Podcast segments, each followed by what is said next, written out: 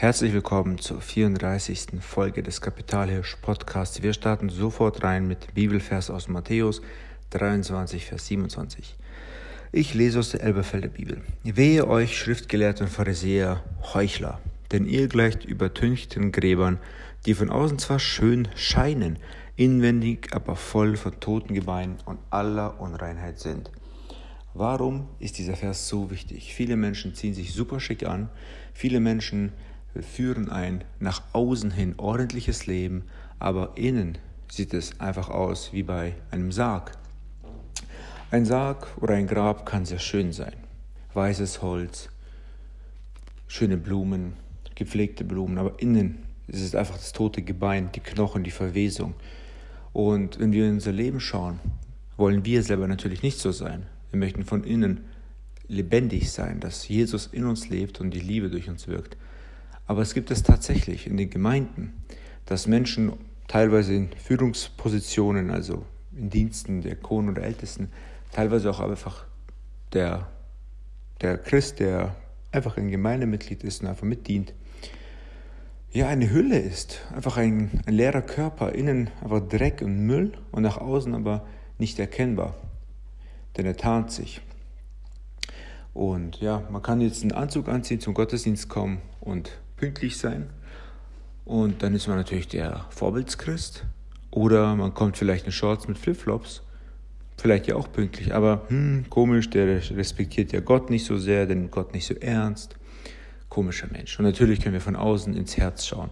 Und hier ist wirklich der Punkt, man sieht nur tatsächlich langfristig an den Taten, an den Früchten, an den Werken, ob dieser Mensch ein Schaf, also ein, ein echtes Schaf von Gott ist, ein Kind Gottes, oder nur ein Wolf im Schafspelz. Und von denen, von denen gibt es wirklich viele in der Gemeinde Gottes, also auf die ganze Zeit gesehen.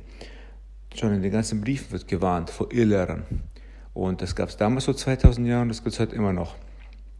Deshalb ist es sehr wichtig, dass wir Menschen nach, wenn wir schon dazu kommen, dass wir sagen, okay, wir müssen hier eine, eine Beurteilung ziehen, dass wir auf die Früchte achten, die Früchte des Geistes, auf die Taten und merken, okay, ist dieser Mensch tatsächlich liebevoll? Und dann schauen wir mal, was in der Bibel steht. Passen die ganzen Listen, die es in der Bibel gibt, zu solchen Themen oder eben nicht? Und das ist einfach, einfach, ja, was soll man sonst sagen? Ansonsten hat man da mit jemandem zu tun, der ein Heuchler ist und innen einfach nur tot ist, verwes, also verwesen, eklig, zum Kotzen ist das, ja. Aber das Allerschlimmste ist, wenn man in den Spiegel schaut und merkt, ich bin so einer. Und damit das nicht passiert, ist es wichtig, dass wir in der Wahrheit Gottes bleiben.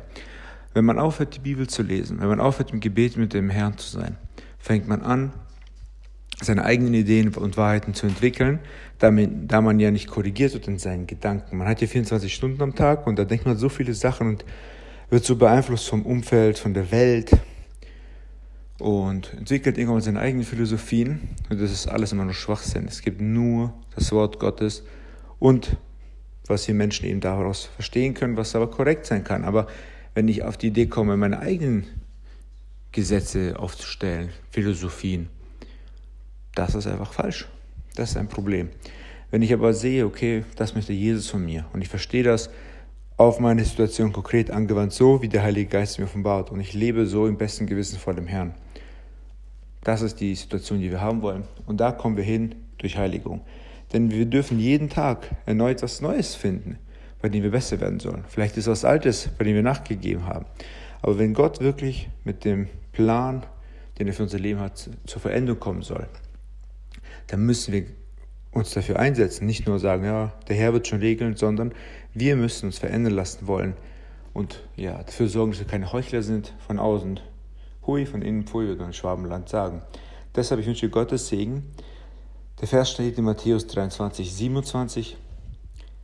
Ich lese nochmal der Elberfelder Bibel, Übersetzung.